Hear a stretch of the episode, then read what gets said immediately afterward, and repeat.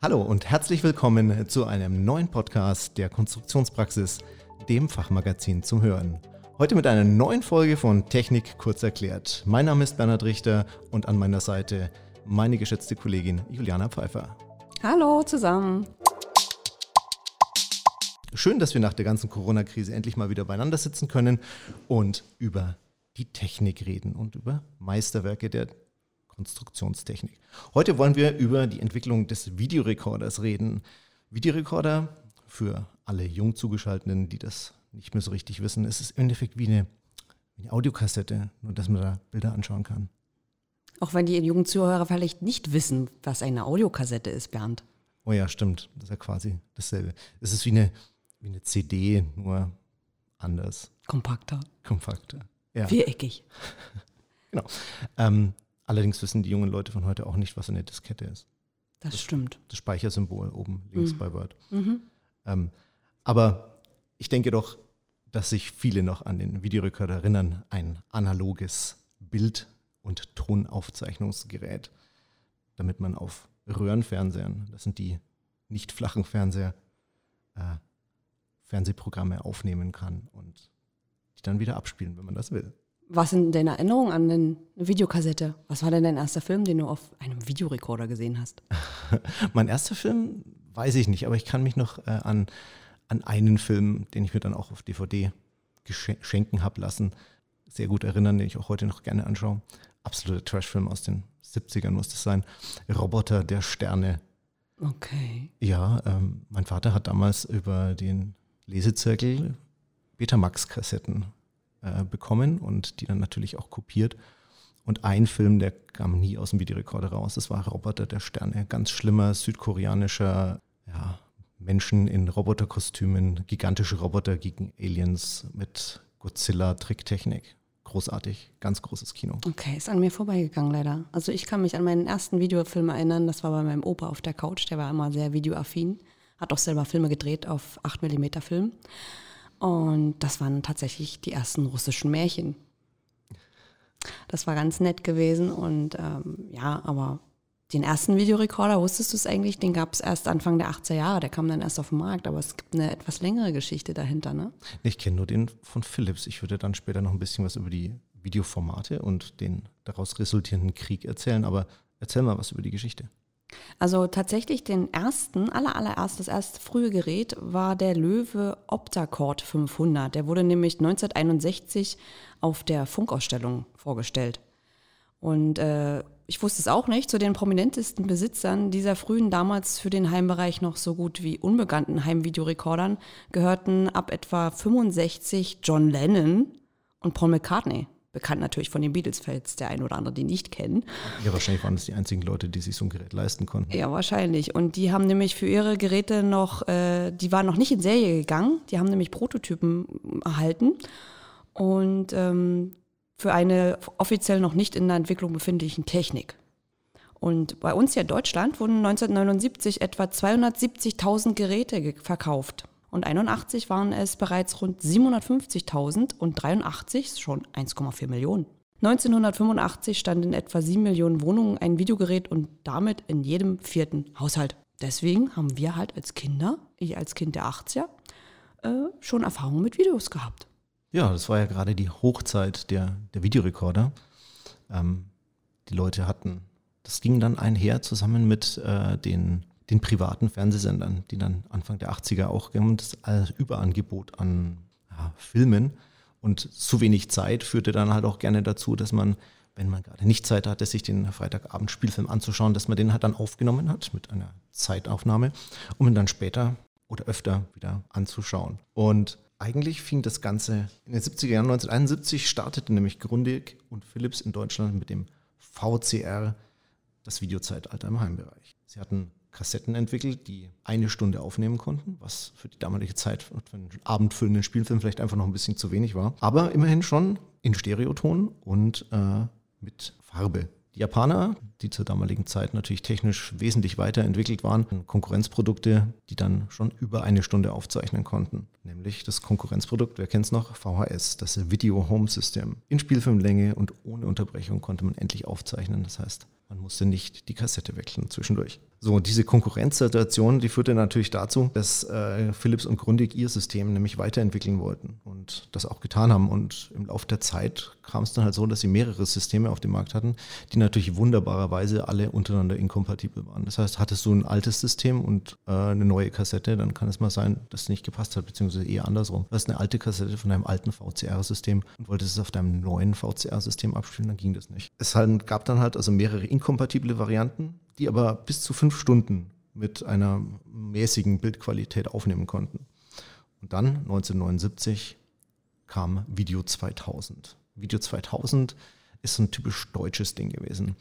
Außerhalb von Europa und außerhalb von Deutschland kannte das eigentlich kaum jemand. Ähm, und es gehörte neben Betamax und VHS zu dem dritten System, aber eigentlich war das der Underdog. Das Schöne ist, du konntest vier Stunden aufnehmen, aber das Tolle ist, du konntest die Kassette umdrehen. Also wie eine Audiokassette. Sehr geil. Ja, aber das Problem ist halt, damals hatte halt kaum jemand so ein Video 2000 Ding gehabt. Ein Kumpel von mir, der in der Grundschule, der hatte, sein Vater hatte dann oder seine Eltern hatten so ein Video 2000 und der hatte so viele coole Filme, die ich gerne sehen wollte, mir ausleihen, so wie du es mit Betamax oder VS machen konntest. Naja, aber mit Video 2000 ging das halt einfach nicht. Der einzige in der Schule, der ein Video 2000 hatte. Und genau das war dann natürlich auch das Problem das Marketingkonzept und die, die Verbreitung von Video 2000 war halt einfach nicht so gut, sodass es dann halt peu à peu halt einfach vom Markt verschwunden ist, während die anderen beiden, äh, Betamax und VHS, die haben natürlich den Markt wesentlich besser durchdrungen. Es gibt so die Legende, dass äh, VHS insofern der Vorreiter war, geworden ist, weil sie ja, unter anderem auch Pornos Genau, die ähm, Pornoindustrie hat da wirklich sehr profitiert von dem ganzen Videorekorder-Zeiten. Genau, vor allem halt, wenn du Leihvideos hattest, die Videokassetten waren damals ja wahnsinnig teuer zu kaufen, mal abgesehen davon, dass der Videorekorder an sich ja schon wesentlich extrem teuer war. Das Ding hat damals, glaube ich, an die zweieinhalbtausend Euro, äh, Mark, zweieinhalbtausend Mark gekostet. Das konnte man sich halt nicht einfach so leisten. Und wenn dann die Filme auch noch dementsprechend gekostet, dann hat man halt ja, sich was ausgeliehen und überspielt.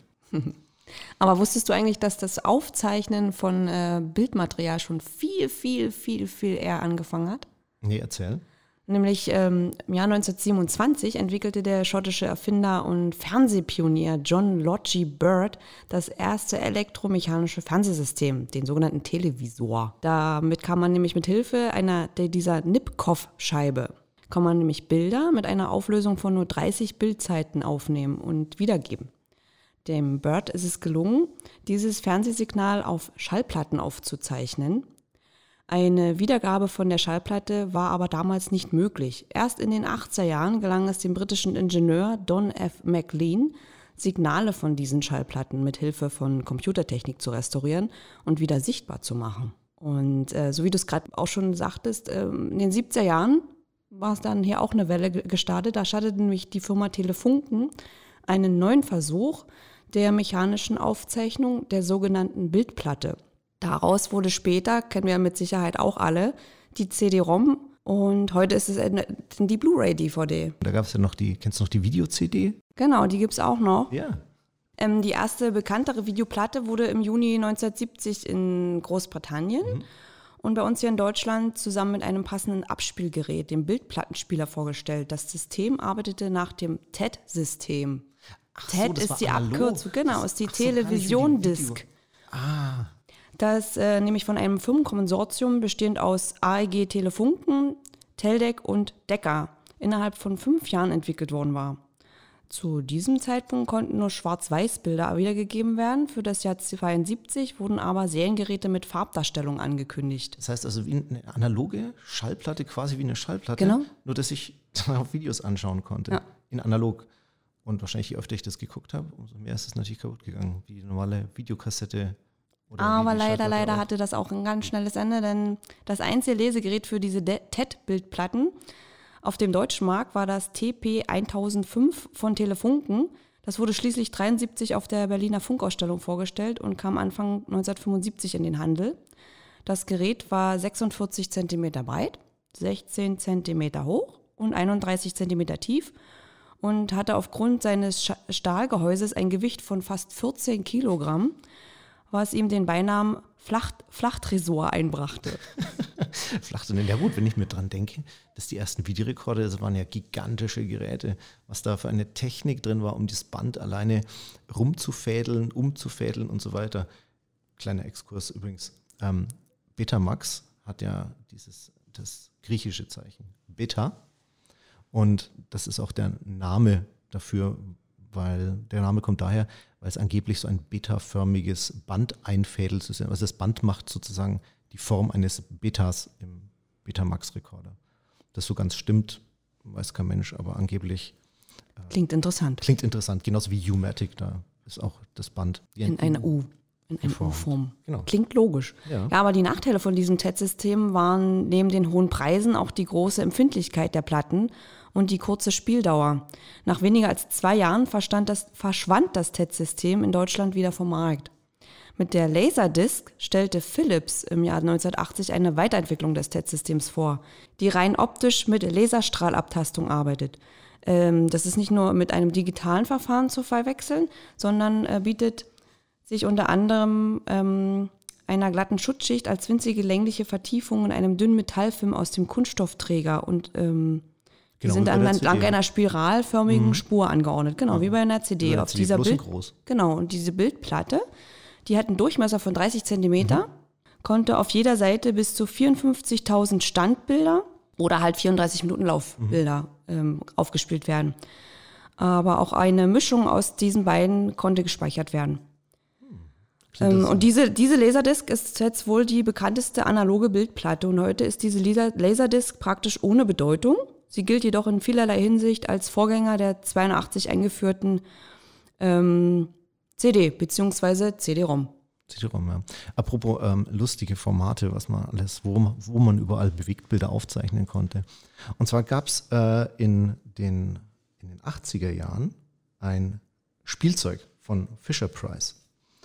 Das nannte sich, äh, Moment, das äh, Fisher Price PXL 2000 1987. Damit konnte ich eine ganz normale Audiokassette nehmen und das ist ein Camcorder quasi. Ich kann damit Video aufzeichnen auf eine mhm. normale Audiokassette.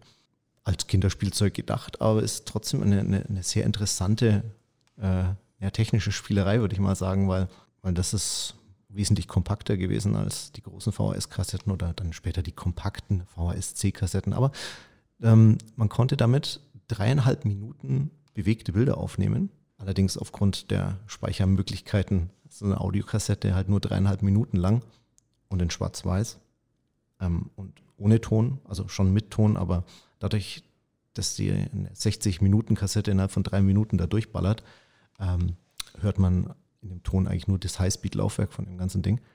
Und man kann halt auch nur auf 12 Frames pro Sekunde aufnehmen oder 15 Frames. Das heißt, es ist sehr ruckelig, es ist sehr dunkel und es ist, ja. Aber für ein Kinderspielzeug schon echt cool, oder? Eigentlich also, schon, eigentlich hätte ich mir echt witzig, gewünscht, ja. ja. Genau, also ich bin auch nur durch Zufall darüber gestolpert bei den Recherchen und ähm, wer das mal anschauen will, ähm, sucht man bei YouTube den 8-Bit-Guy. Der 8-Bit-Guy, der sucht sich auch immer so schöne Technikspielereien raus und restauriert die und da kann man mal sehen, wie das ausschaut, wenn man Video auf einer Audiokassette aufzeichnet. Aber wenn du sagst gerade, ich habe ja schon erwähnt, mein Opa war ja wirklich sehr videoaffin. Er hatte natürlich auch diese ähm, Heimvideo äh. Und da waren tatsächlich die Kassetten, äh, konntest du in einen Adapter stecken von einer VHS-Kassette und konntest die dann natürlich über den normalen Videorekorder abspielen. Und da waren natürlich sehr lustige Filme entstanden, wie es halt so, man so kennt aus den frühen 80er Jahren. Und da, da fanden dann die ersten Schnittversuche dann auch statt. Also bei mir war das auch so mit so einer VHS, VSC-Adapter. Ähm, da konntest du natürlich mit zwei Videorekordern konntest anfangen, erste erste Schnitte zu machen, noch analog, bevor das dann alles digital geworden ist. Ja, den Analogschnitt habe ich tatsächlich auch noch kennengelernt. Ich habe, als ich angefangen habe mit ähm, der ganzen Mediengeschichte, natürlich äh, auch analog geschnitten. Von Videokassette auf Videokassette. Ja, ja so war das damals äh, in den 90ern bei uns, aber ich will jetzt nochmal kurz auf Ende der 80er zurückgehen, wo dann keine Video 2000 Geräte mehr produziert worden sind. Also man hat dann gemerkt, der Markt bereinigt sich. Das war dann ein großer Kampf zwischen Betamax dann noch und VHS im Home. Allerdings ging das dann schon so, naja, es war schon fast so ein äh, Apple- und PC-Geschichte. Ne? Also du hast dich dann gesagt, wenn du Betamax hattest, dann warst du halt elitär und du warst einer von den wenigen. Du hast mehr Geld gezahlt für die Geräte, weil die nicht so verfügbar waren. Du hast wesentlich mehr Geld gezahlt für die Kassetten.